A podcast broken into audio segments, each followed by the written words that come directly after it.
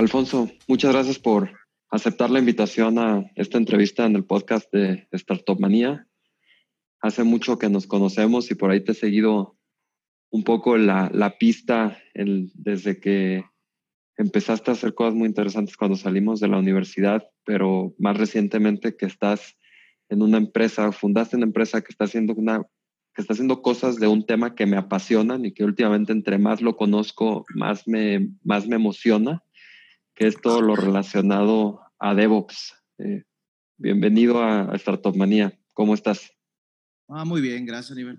También estoy muy, muy contento por, por platicar y, y hablar a ver cómo, cómo fue la, esta experiencia que tuve y estoy seguro que, que puedo aportar mucho a tu auditorio realmente, pues sí, nos conocimos ahí en, el tecnológico, en, algunos grupos estudiantiles. Siempre me encantó cómo trabajaste, cómo, cómo nos veíamos juntos y, realmente eso, pues siempre también te he seguido la pista por todo lo que has, has hecho personalmente, últimamente con Wiseline. Y pues sí, bueno, aquí estamos para platicar y ver cómo, cuál es mi experiencia y dar un poquito de valor a, a tu auditorio. Mil gracias. La, idea de, de Startomanía es poder platicar las historias de los emprendedores y platicar un poco acerca de las empresas, pero hay veces que las empresas son proyectos un poco más pasajeros que otros. Eh, algunos son exitosos, otros no. Y detrás de esas empresas, de esos proyectos, siempre hay gente que es lo que hace que esas empresas valgan la pena y, algunas ideas no valen la pena o algunas ideas no logran ser muy fructíferas.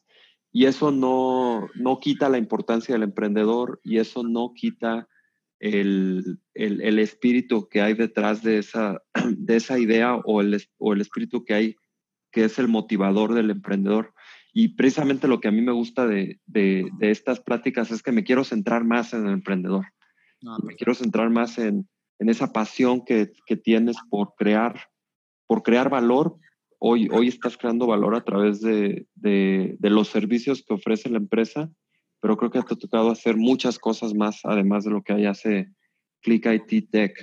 Pero cuéntame un poco acerca de, brevemente, qué es lo que estás haciendo ahora, cómo se llama la empresa eh, en la que estás hoy trabajando, que eres fundador, eres director general, eh, y qué, a qué se dedican. Sí, gracias, este, Aníbal. Eh, pues principalmente nosotros ofrecemos servicios de DevOps por medio de la transformación digital. Ahorita actualmente por, en todo el tipo de agencias o startups escuchas lo que es la transformación digital eh, y nosotros transformamos empresas hacia eso por medio de por prácticas de DevOps, migraciones a la nube, lo que es desarrollo de Cloud Native Development y la integración de sistemas open source.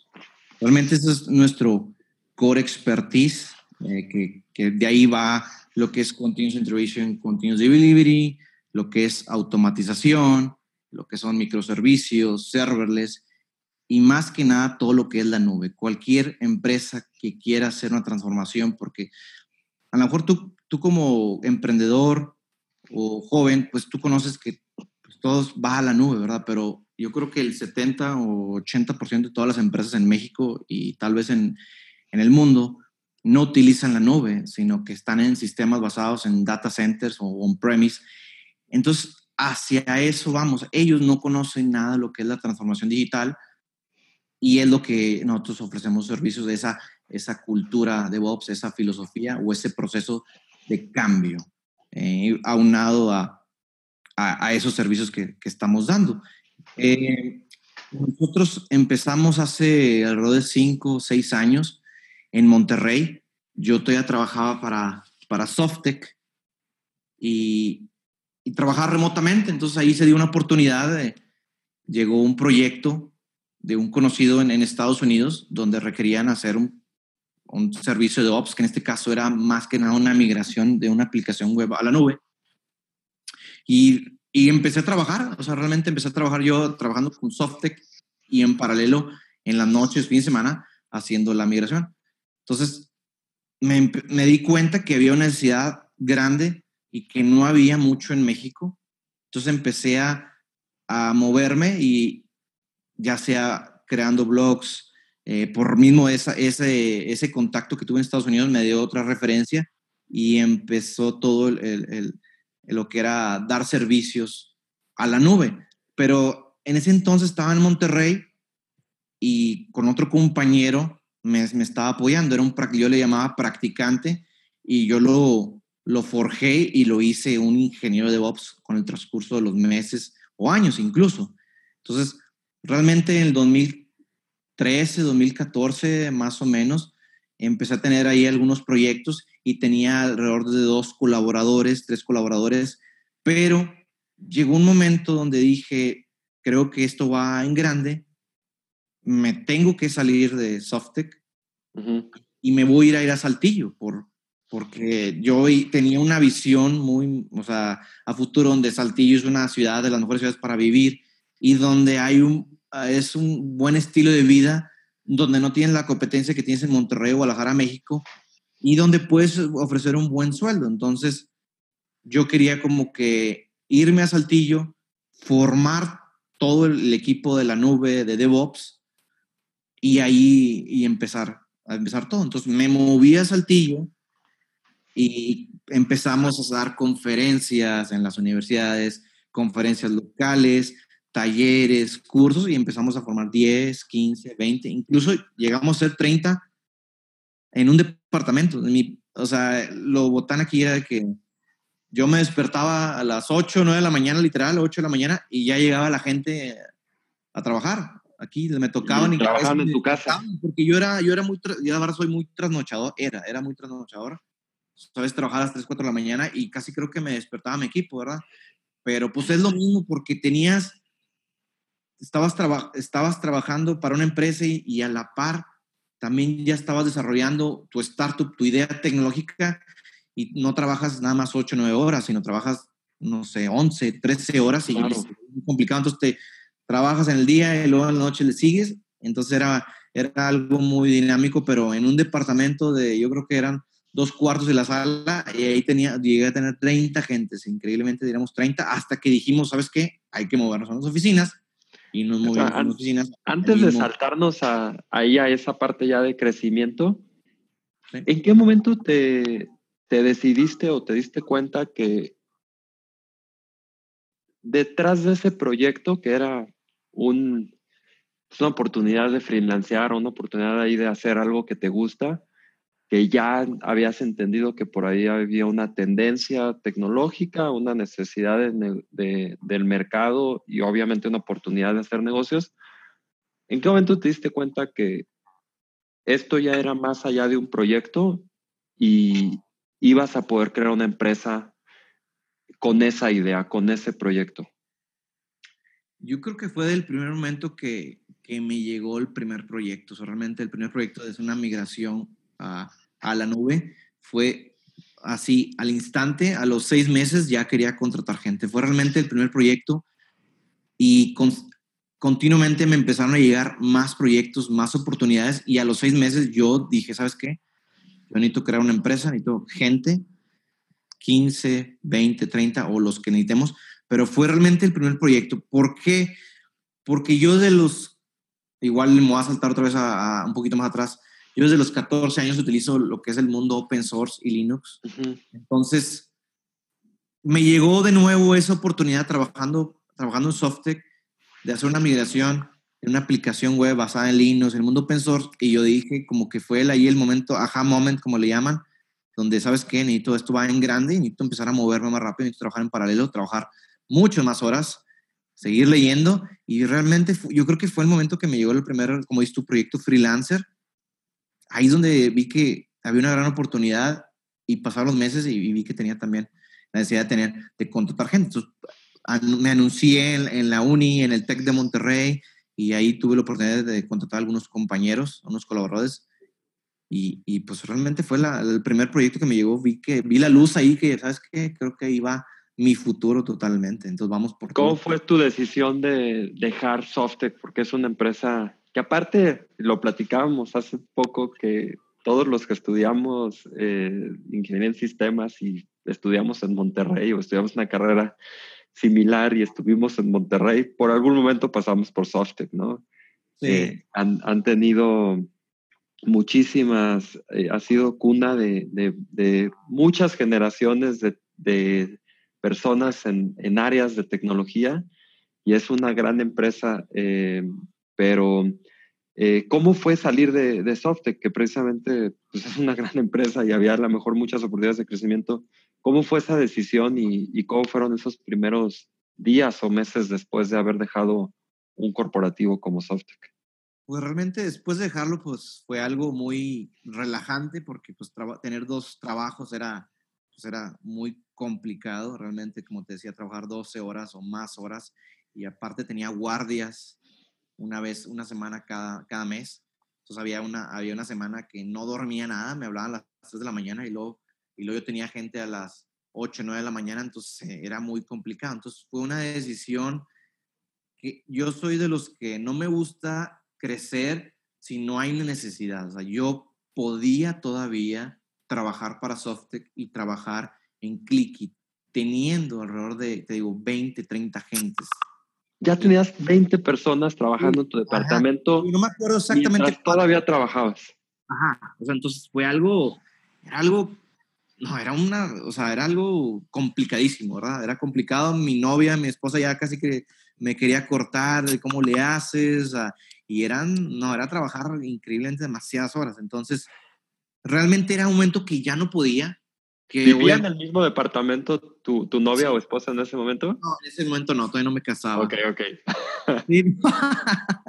no, ahí sí yo creo que me hubiera cortado o yo creo que lo hubiera hecho antes, pero todavía no me casaba. Entonces, por eso, pues era el momento que éramos, éramos jóvenes y pues me, me la jugaba. Entonces, yo soy las personas que si necesito un departamento de finanzas, es que hay un momento que voy a necesitar, ¿no? Yo no soy de los que, ¿sabes qué? Vamos a coordinar todo, vamos a tener un departamento de finanzas, de contaduría, de un edificio, sin, sin no había necesidad. Entonces, en ese momento no sentía que había necesidad, pero llegó un momento que sí lo sentí, ¿verdad? Que ya necesitaba crecer, necesitaba, éramos un equipo de 15, 20, 25 personas, pero era un startup, entonces la gente me veía como startup y y había gente que decía, pues es que nada más es como una escuela de aprendizaje de DevOps, me veían así como una escuela. Entonces yo necesitaba tener ese branding, ese salto de calidad y de branding. Entonces, pues dejé, dejé Softec y me mudé a unas oficinas ya corporativas con pues algo ya más interesante, ¿verdad? Lo que era más, que le diera más este, cara a, a Clickit. Y, que se sintiera formal, que ya se sintiera de verdad una empresa. Exactamente, porque si había, se me iba uno que otro, uno que otro chavo y pues, pues estamos en un departamento, yo trabajaba para otra empresa y quieras o no, pues no estaba al 100% dedicado, había ahí ese gap que de, repente que se me pudo haber ido y de repente estaba en un call, o sea, imagínate una guardia, me hablaban a las 3 de la tarde y tenía una junta con un cliente y pues tenía que faltar, entonces se volvía muy complicado, entonces realmente fue un alivio para, para todos, ¿verdad? Pero era algo que tenía que vivir, o sea, tenía que vivir todavía nos iba, nos, nos iba bien ya en Clickit, pero no sentía que, que lo podía soltar. Ahora llega un momento que ya sabes que pues, me genera mucho más que un salario en Softec y ahí donde fue que, lo, que, que dejé Softec. Yo siempre lo recomiendo porque hay muchos, muchos emprendedores que, ¿sabes qué? Pues voy a dejar mi empresa y voy a empezar desde cero. Y yo les digo, si, si no, si no puedes, quédate con la empresa y hasta que ya no puedas, ya salte. O sea, realmente, porque me ha tocado, yo creo que de 10, 7 que, que duran 7 meses, un año sin, sin fondearse o buscando investment. Y pues es muy difícil, es muy complicado. O sea, realmente, digo, ese es, ese es mi pensar. Yo soy una persona, le llamo humble, humble es humble and bold, o sea, como ser humilde, pero a la vez bold es aventado. Tienes que ser aventado, arriesgado porque si tú te vas por... por ¿Cómo, explica un poco más de, de, esa, de esa idea? Humble and bold. Ah, humble, en el sentido pues de... Yo llamo de humble, que tienes que ser humilde, y bold, tienes que ser aventado. O sea, tienes que ser aventado, arriesgado al reto. Porque si tú sigues el, sigues el camino como debe de ser, o sea, lo de lo normal que sería, renuncio a Softec, y me voy a y, me, y, formo mi empresa Clickit. Pero a lo mejor en ese momento la, pues, no la voy a romper y todo el mundo me va a dar dinero y todo el mundo va a cerrar con entonces es un proceso seis, ocho meses que, que, no, que no te va a generar o te genera a veces y a veces sí, a veces no. Es muy volátil. A veces tienes un proyecto y termina en dos, tres meses y luego ¿qué haces? Entonces, la mejor manera, yo al menos el éxito de, de mi emprendimiento es haber tenido mi, mi, mi trabajo y a la par poder desarrollar mi, mi idea. Eso es lo que yo, eso es lo que yo recomiendo a tu auditorio. Porque te digo, hay otras maneras de, ¿sabes qué? Tengo un compañero que justamente acaba, de hecho renunció a, aquí a Clickit, a todo, y él se fue a, hacer, un, a hacer un proyecto de un market, job marketplace que se llama jalecitos.com. este, y se fue a, pues bueno, a tener esa, a ese emprendimiento y pues bueno, pues tú sabes que jalecitos.com es una empresa que se, bueno, se, dedican a, hacer trabajos o proyectos de oficio, plomeros, jardinería, eh, arquitectos en línea. Y pues eso tú, tú, como emprendedor ya lo sabes que va a tardar a seis, ocho meses, o, o si le metes, si, si, recibes un buen investment, una buena inversión, pues a lo mejor en dos, tres meses puedes empezar a tener tus primeros retornos de inversión. Pero va a tardar, no sabes, pueden ser dos, tres meses, puede ser un año, y tanto puede serte rico o tanto no te puede ir bien. Entonces, está ese riesgo que no sabes qué va a pasar un año y pues tú necesitas tener algo seguro, ¿verdad? Entonces, en este caso, una manera de tener algo seguro es, es tener tu, tu, donde trabajas y a la par tu, idea, empezar a desarrollar tu idea tecnológica en las noches, fines de semana o, cuando, cuando, tengas, cuando tengas tiempo. Entonces, eso de humble es ser humilde, porque hay que ser humildes, pero a la vez ser este, decisivos, decisivos con toma de decisiones. Entonces, yo le llamo humble, bold, te digo, es, es, decisivo, audaz, movido, y humble es a la vez, pues, tener esa... esa o los pies en la tierra también. Y, sí, entonces le llamo humble, le humble, ¿verdad? Así humble. Sí. Ya, ya, me encanta. Recuerdo, y, quiero conectar esto, no recuerdo si esto lo platiqué en en la plática, en el episodio que entrevisté a Alberto Padilla, del el fundador de BRIC y, alguien que ha sido un amigo mío desde la universidad y, y, también socio en, en, algunos proyectos. alguna vez platicaba con él y, y creo que retoma, retomaba esos dos mismos principios eh, con un concepto que él, que él decía. Yo, yo y, no sé si, yo lo recuerdo medio textualmente, pero él me decía algo más o menos como, yo estoy consciente de, cómo, yo soy una persona que me gusta trabajar y que voy a hacer el mejor esfuerzo. No me considero la persona más brillante, no me considero la persona que tiene la razón o que tiene las mejores ideas, pero sé que puedo hacer las cosas y, y voy a hacerlas por lo menos consistentemente, y, voy a ser persistente y voy a hacer la diferencia por esa razón. Y eso es lo que me va a llevar a ser exitoso. Eh, y, yo lo considero una persona muy brillante, eh, pero además creo que lo que más he aprendido de él es esa, es esa persistencia, esa, esa constancia, esa, y, y, lo y, me encanta tu concepto humble porque creo que lo, yo lo pondría como él expresó aquella vez esas, es, esa, ese mismo compromiso de decir, yo sé que tengo que trabajar y voy a trabajar y voy a trabajar mucho más, pero lo voy a hacer, o sea, voy a tomar esta decisión de ejecutar, de avanzar, de demostrar valor, etc. Sí, em, yo creo que... Me encanta, me quedo, con, me quedo con tu palabra humble. Sí, me gusta a mí también mucho esa palabra que trato de compartirla con todo mi equipo, con el equipo de management, que, porque a veces, pues como líderes, a veces eres muy este, autoritario y entonces debemos de mantener esa humildad, esa humildad y a la vez tener ese atrevimiento para, para tomar decisiones importantes, para dar ese viaje, para dar esa conferencia, para ir a, un lugar desconocido y, y, dar valor, dar valor de tu pasión. O sea, realmente yo soy una persona muy apasionada en lo que hago, como, como platicamos al inicio, todo lo que es DevOps, el mundo open O sea, imagínate que de los 14 años utilice el sistema operativo Linux y el mundo open source porque yo quería ser un hacker. Y ahora, a mis 20, cuando empecé esta empresa a mis 27, 28 años, pues que de eso vaya, que pues realmente vivamos y que dé valor por medio del, del mundo pensor, probablemente no te imaginas que cómo estoy, cómo estoy feliz y cómo estoy luchando por, por transformar las vidas de, de muchas startups en México o en Estados Unidos desde, desde, desde México. Entonces, por eso pues tengo mucha pasión. Definitivamente hay mucha, mucha, tengo mucha pasión con todo este concepto, este paradigma de, del mundo libre, del open source, que a lo mejor ahorita puedo platicar un poquito más. Pero sí. Sí, me gustaría dejar un, eso eh, nada más parado un momento para. Sí, me gustaría que profundizamos un poco en algunos de los conceptos que mencionaste al inicio de qué te llevó a, a crear Clickit y sobre todo qué es Clickit. Hablaste de DevOps, hablaste de open source, hablaste de transformación digital, eh, hablaste de, de, hacking o, este, el, eh, lo que es ser un hacker. Dejemos eso porque sí me gustaría profundizar un poco. Hablando de esta etapa temprana de, de la empresa, este cambio de un proyecto a crear la empresa, dejaste tu, tu trabajo de tiempo completo ¿Qué ha pasado? ¿Hace cuánto fundaste Clickit? Fue alrededor del 2014. ¿Estamos hablando cinco años?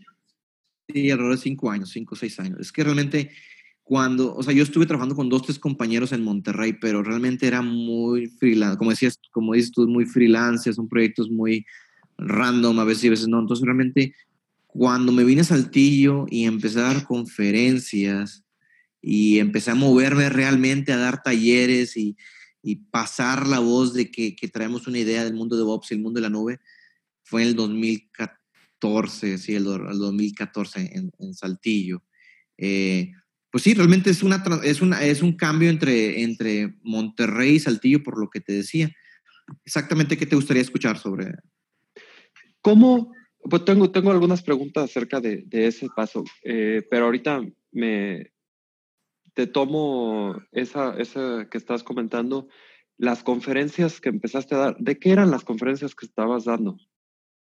Realmente era del sistema operativo Linux, más que nada, y el mundo open source. Eso era lo que damos. Entonces, era basado lo que, lo que era qué es el mundo Linux, qué es el mundo open source y lo que era la nube. Realmente era abrir ese, ese mundo a los universitarios locales de Saltillo, donde pues, todo está basado en Windows, en Microsoft, y yo les contaba que... locales y en cosas... Otra vertiente del mundo open source. Entonces, les contaba cómo se hace una migración o cómo puede ser un ingeniero de ops, lo que es la cultura de DevOps, la automatización. Más que nada, todo lo que hacemos, es de las conferencias. Realmente eran, eran técnicas realmente para evangelizar. Realmente estaba incentiv perdón, incentivando y evangelizando a todos los estudiantes para que utilizaran este mundo de open source, lo que son los sistemas Linux.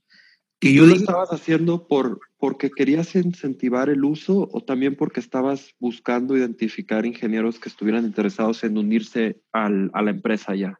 Ah, ok. Eh, yo creo que eran ambas cosas.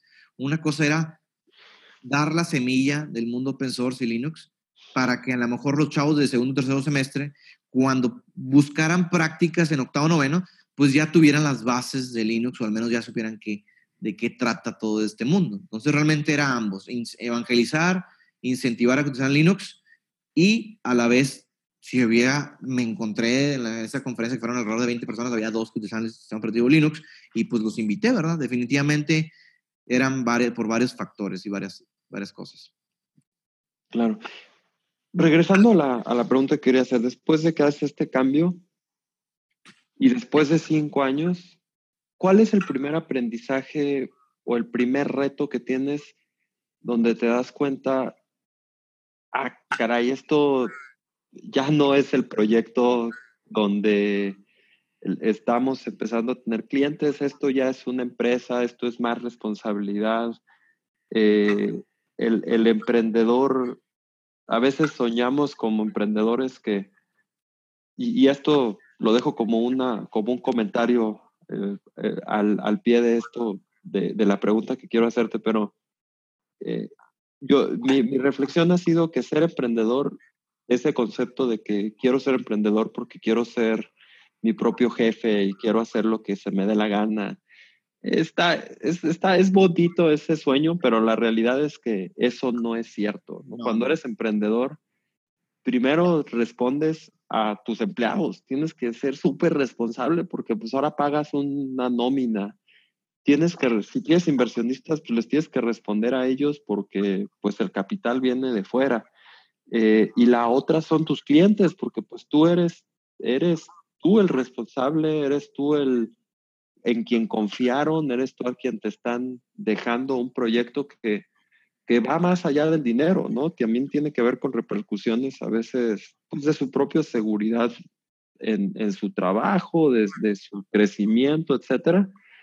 Eh, pero ¿cuáles fueron esos primeros retos que te topaste donde te empezaste a dar cuenta de que ya estaba la empresa creciendo? ¿Cuáles fueron los principales obstáculos que, que enfrentaste como emprendedor? ¿Cuál es el, el, crecimiento exponencial y a la vez tú imaginar que siempre vas a tener proyectos. Entonces, yo llegué a un momento de tener 50 o no, 53, 55 colaboradores. Entonces, que está bien, pero estamos haciendo desarrollo móvil, desarrollo web y DevOps. Y yo creo que mi primer aprendizaje fue enfocarse en un nicho. O sea, como estamos creciendo exponencialmente y conforme la nube, lo que es los servicios de DevOps, nos llevan a otros proyectos de móviles, proyectos web. Y entonces empezamos a crecer tan rápido que hay un momento, a lo mejor en diciembre o épocas, cuando le dicen las vacas flacas, donde no teníamos proyectos y tenía 55 gentes y a lo mejor estaba alrededor del 50-60% de proyectos.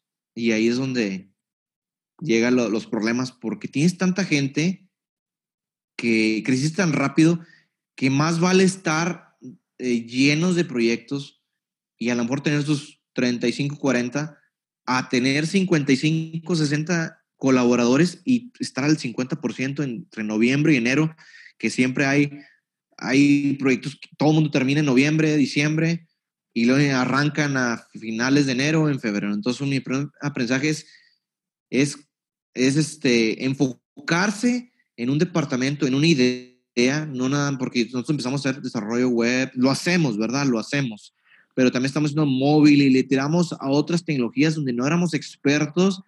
Entonces, reclutamos a esos expertos y llega un momento que ya no tenemos proyectos para ellos, por lo mismo que, pues, pues no, no, no estamos este, evangelizando desarrollo web o desarrollo móvil y nosotros nos dedicamos a todo lo relacionado a la nube. Entonces había carencia de proyectos, entonces ahí donde dije, ¿sabes qué? Hay que enfocarnos en una tecnología, en un departamento, en una idea y no en todas las áreas, porque no puedes ser experto generalista en todo, sino hacerte especialista en algo.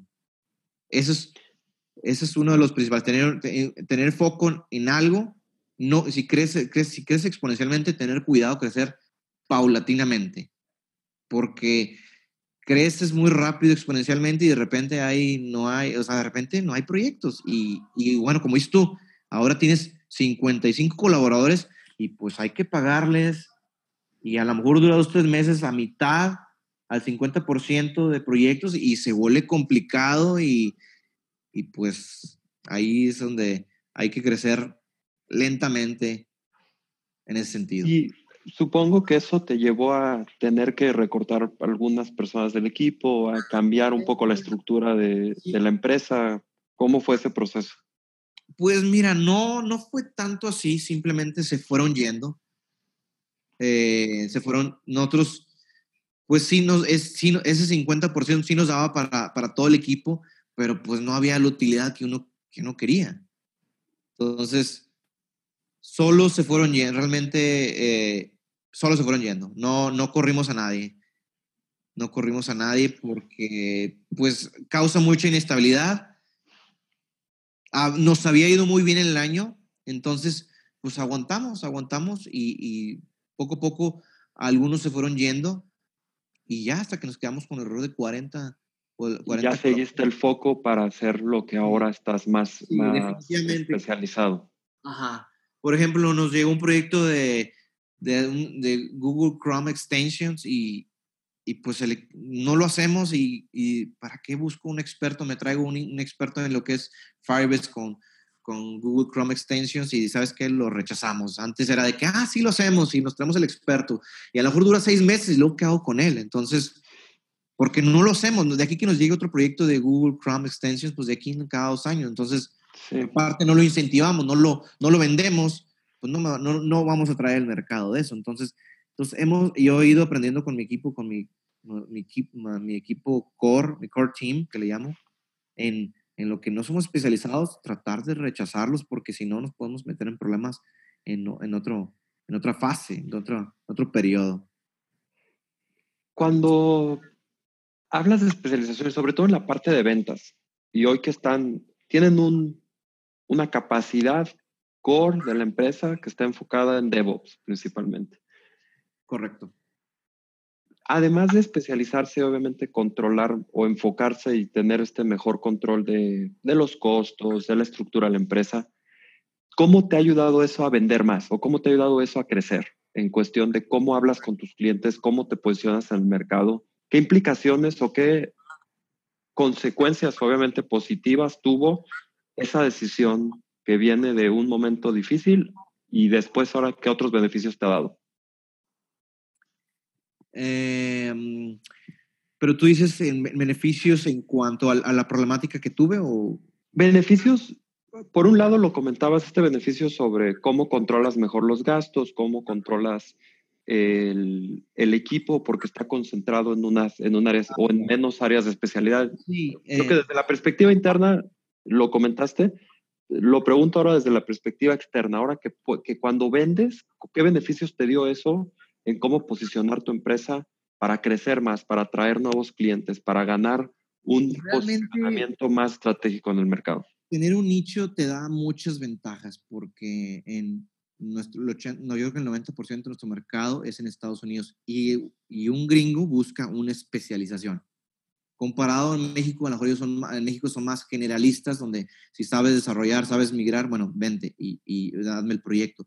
Pero en, en, Estados Unidos, Australia, Inglaterra buscan mucho especialización. Entonces, para mí, el hecho de darme cuenta que ya tenía un nicho, un foco, pues había más pasión, porque a veces, pues a la hora de tu speech, platicas de desarrollo web, platicas de desarrollo móvil, platicas de DevOps, y entonces puede haber esas lagunas cuando te toca platicar un poquito, hacer la labor de venta en el desarrollo web, en móvil, donde no eres tan experto y, y pues el cliente se puede dar cuenta. Entonces, puedes, puedes perder ese, ese proyecto. Ahora que nada más estamos especializados en DevOps, que también hacemos desarrollo web, pero nada más, lo, yo nada más hacemos venta de DevOps, de migraciones a nubes o la, transformación digital, pues en cuanto a mí me ayuda demasiado. Y algo muy importante internamente, que el colaborador se siente identificado con esa misión de DevOps.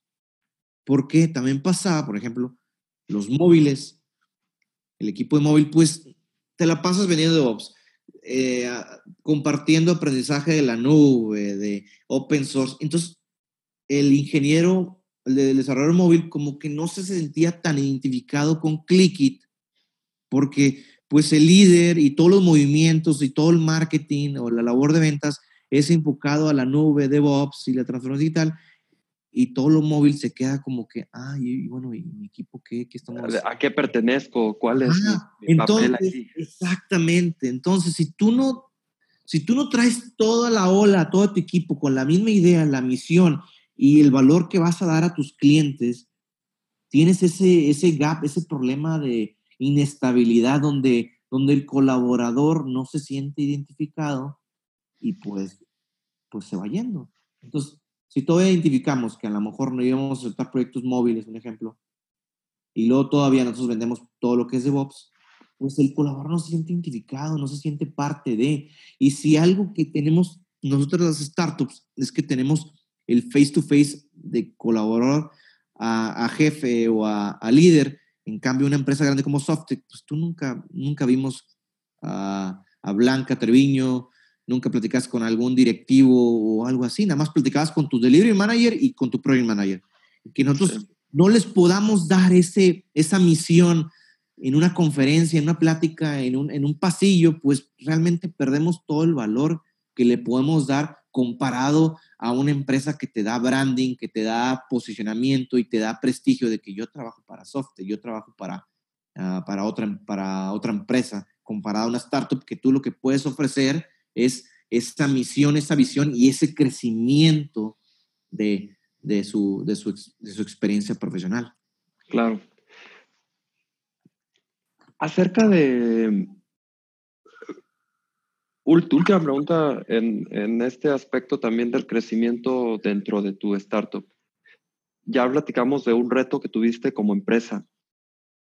¿Cuál fue el reto que más te ayudó a crecer o que, te cambió la perspectiva de, tu papel en la empresa desde la perspectiva de ya no ser un ingeniero más, sino ser el director, ser el líder de la compañía, ser el líder del equipo.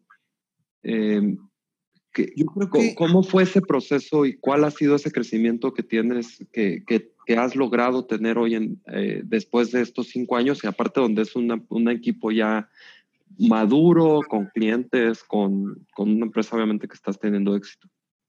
Para mí el mayor reto es poder ayudar a, a, los colaboradores a tener mejor calidad de vida y cumplir su misión a corto y a mediano plazo.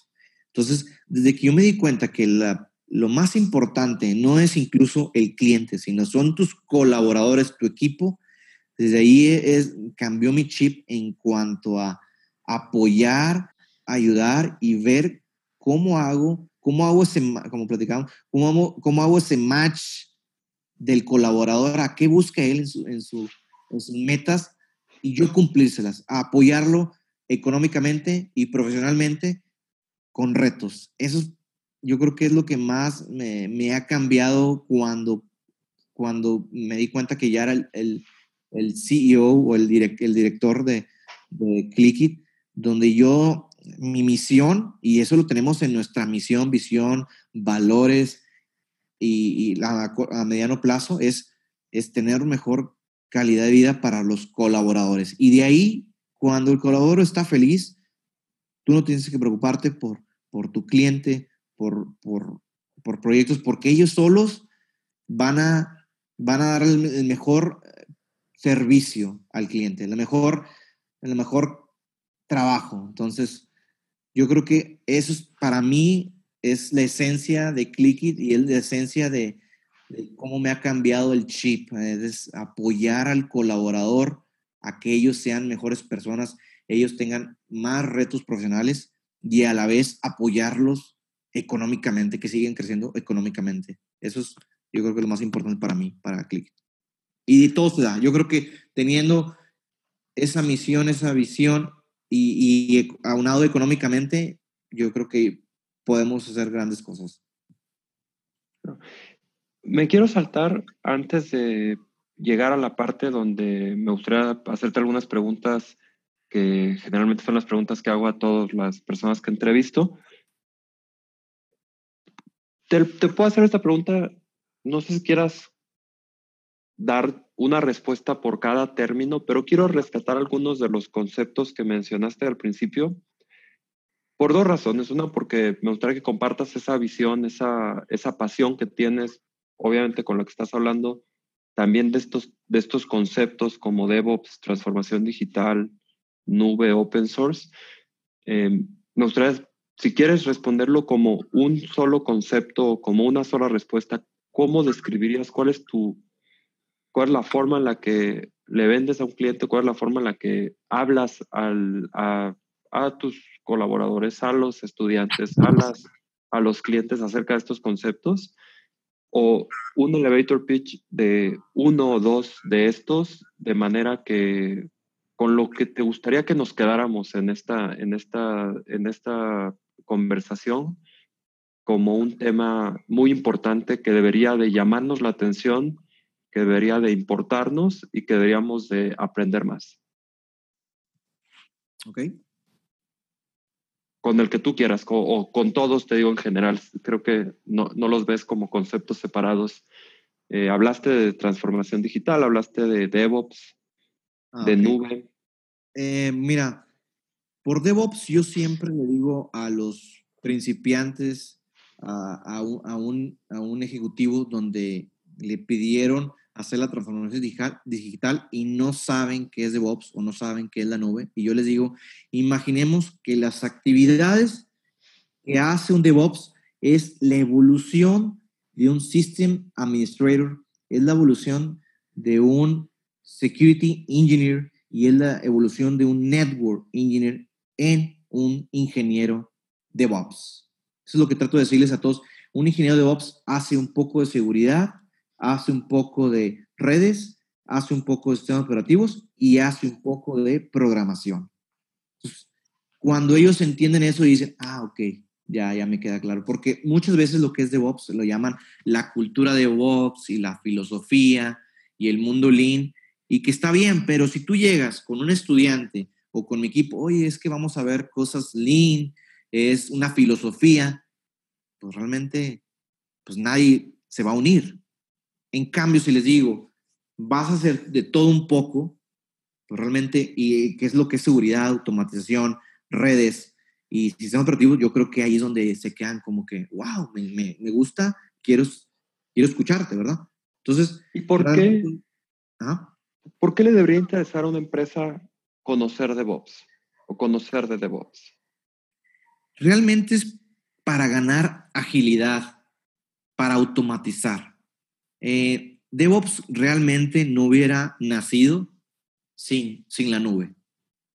La nube ha cambiado todos los, los paradigmas. Entonces, si tú automatizas, tú reduces costos. Y si reduces costos, necesitas menos, menos, menos ingenieros para hacer algún proyecto de IT. Es decir, Imaginemos que tú eh, tienes una empresa de 20 ingenieros de IT y todo ese mantenimiento que le das a, un RP, un CRM, al sistema interno, requieres 20 ingenieros. Pero si tú migras esos RP, esos sistemas a la nube, aplicando filosofías o procesos de DevOps, tú vas a, vas a utilizar seguramente la mitad de tu staff. Entonces, si tú te vas a la nube, y aplicas conceptos de DevOps, seguramente vas a reducir costos y vas a necesitar menos gente. Entonces, con menos vas a hacer más. Entonces, ganas agilidad, ganas reducción de costos y pues también costos operativos, OPEX que le llaman. Entonces, yo creo que eso es lo, más, es lo principal. Porque ¿Cómo conectas? Perdón, ¿cómo conectas el concepto de DevOps con transformación digital? Porque has hablado mucho acerca también de, ese concepto o hablas de que tus clientes están preocupados por transformación digital. ¿Cómo lo conectas tú con esos dos? yo creo que el principal manejador o driver de la, de la transformación digital es el mundo de la nube. Entonces, para que alguien viva esa transformación digital, necesita estar en la nube, porque necesita agilidad, necesita time to market. Entonces, yo realmente, a lo mejor, y sí lo veo en muchos, en muchos este, nichos, marketing, de productos, donde vive la transformación digital por medio de X producto, de X servicio. Pero realmente yo considero que la verdadera transformación digital se vive migrándose a la nube. ¿Por qué? Porque después de la transformación digital, habla de machine learning, inteligencia artificial, Internet de las cosas. Y para tú poder adoptar esas prácticas, ese lo que es el futuro de, del, del IT, es utilizando la nube. Entonces, pues por ahí va todo eso, la transformación digital, lo que es el mundo de la nube, DevOps, y de ahí se abre todo lo que es el IoT, Big Data, Machine Learning y lo que es la inteligencia artificial. Y es por eso que yo creo que ahí es donde, donde es el core de toda la, la transformación. Yo a veces también le llamo el DevOps Transformation. Buenísimo.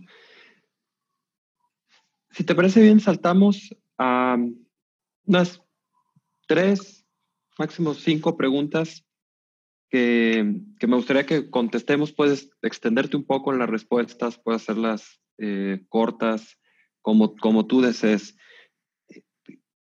Cuando piensas en la palabra éxito, ¿en quién piensas o qué te viene a la mente? Em, yo pienso eh, en Israel. La palabra éxito para mí es el pueblo de Israel, donde yo creo que el, el 30% de todas las startups vienen de Israel.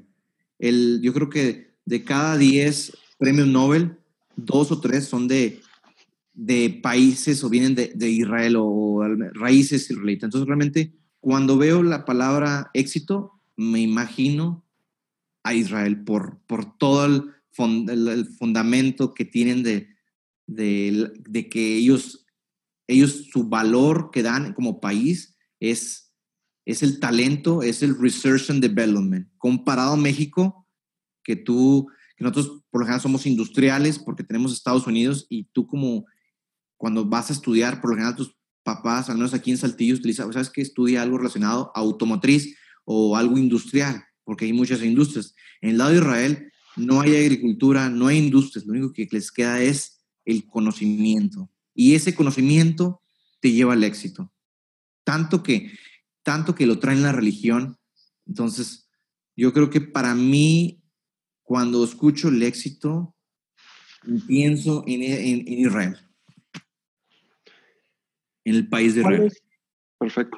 ¿Cuál es la aplicación que lo voy a ampliar un poco más, no necesariamente una aplicación. ¿Cuál es la aplicación, gadget, artículo, lo que sea que, que uses todos los días y que es parte de tu rutina, ya sea para temas, de, de tu rutina que consideras que es, una, que, es una, que es un paso o una pieza muy importante de tu rutina?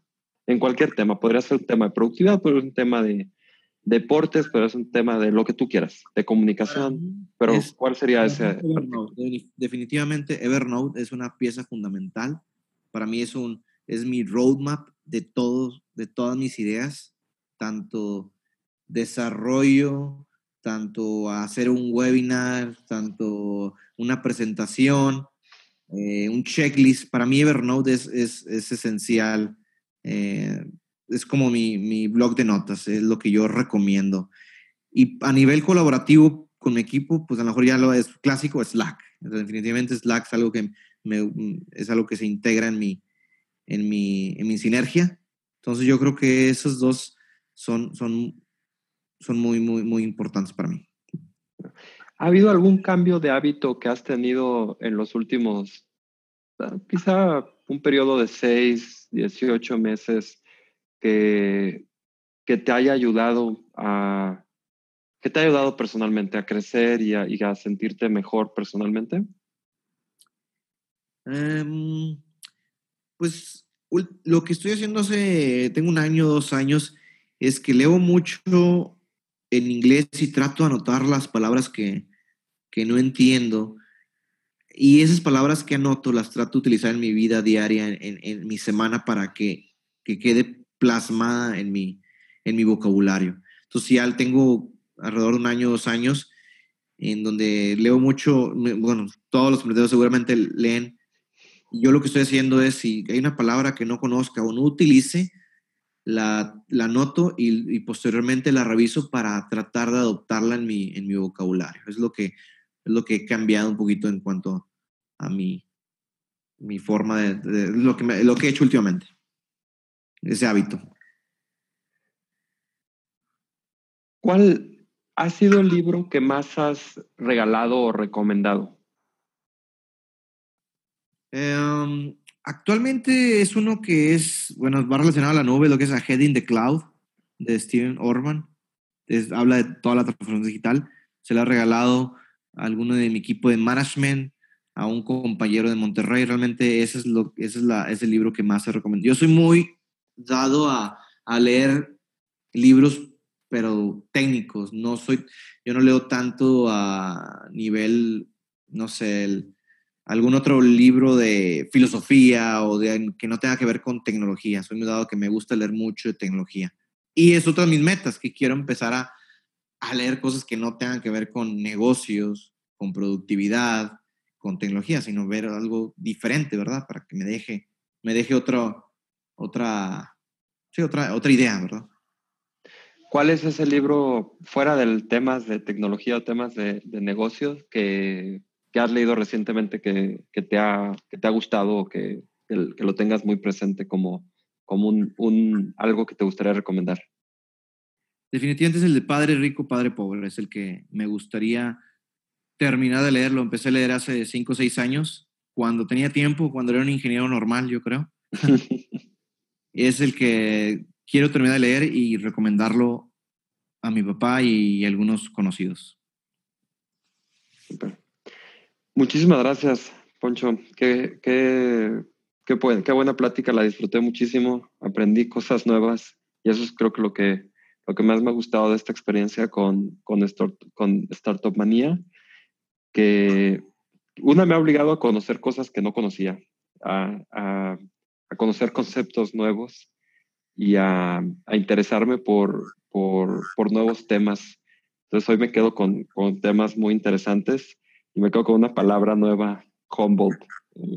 Entonces, muchísimas gracias. Espero que hayas disfrutado también esta plática. ¿Hay algo más con lo que te gustaría simplemente despedirnos? Eh, ¿Dónde pueden conocer más acerca de tu empresa? ¿Dónde pueden conocer más acerca de ti? Y cualquier otra cosa que te gustaría decir antes de despedirnos. Em, realmente yo creo que abordamos todos los temas que a mí me, me, interesaba platicar, dar valor a tu público, eh, cómo, cómo inicié, qué enfocarse, qué vale la pena y qué no vale la pena, y, qué es lo que realmente yo trato de incentivar a, todo, a todos mis peers, mis colaboradores, mis amigos, desde que busquen una pasión y traten de apoyar al colaborador, traten de apoyar a, tu equipo, no pensar tanto en el dinero, no pensar tanto en el cliente, sino en, el colaborador.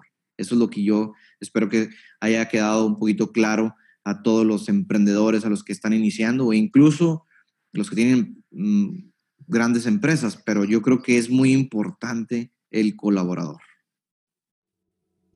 Muchísimas gracias. Gracias a ti. Eh, me encantó la, la plática y, y, bueno, pues seguimos platicando. Ahí traemos, ahí dos, tres ideas pendientes y pues bueno. Claro que sí, sigamos platicando con eso. Te mando un fuerte abrazo. Igualmente, Aníbal, que tengas buen día. Buenas noches.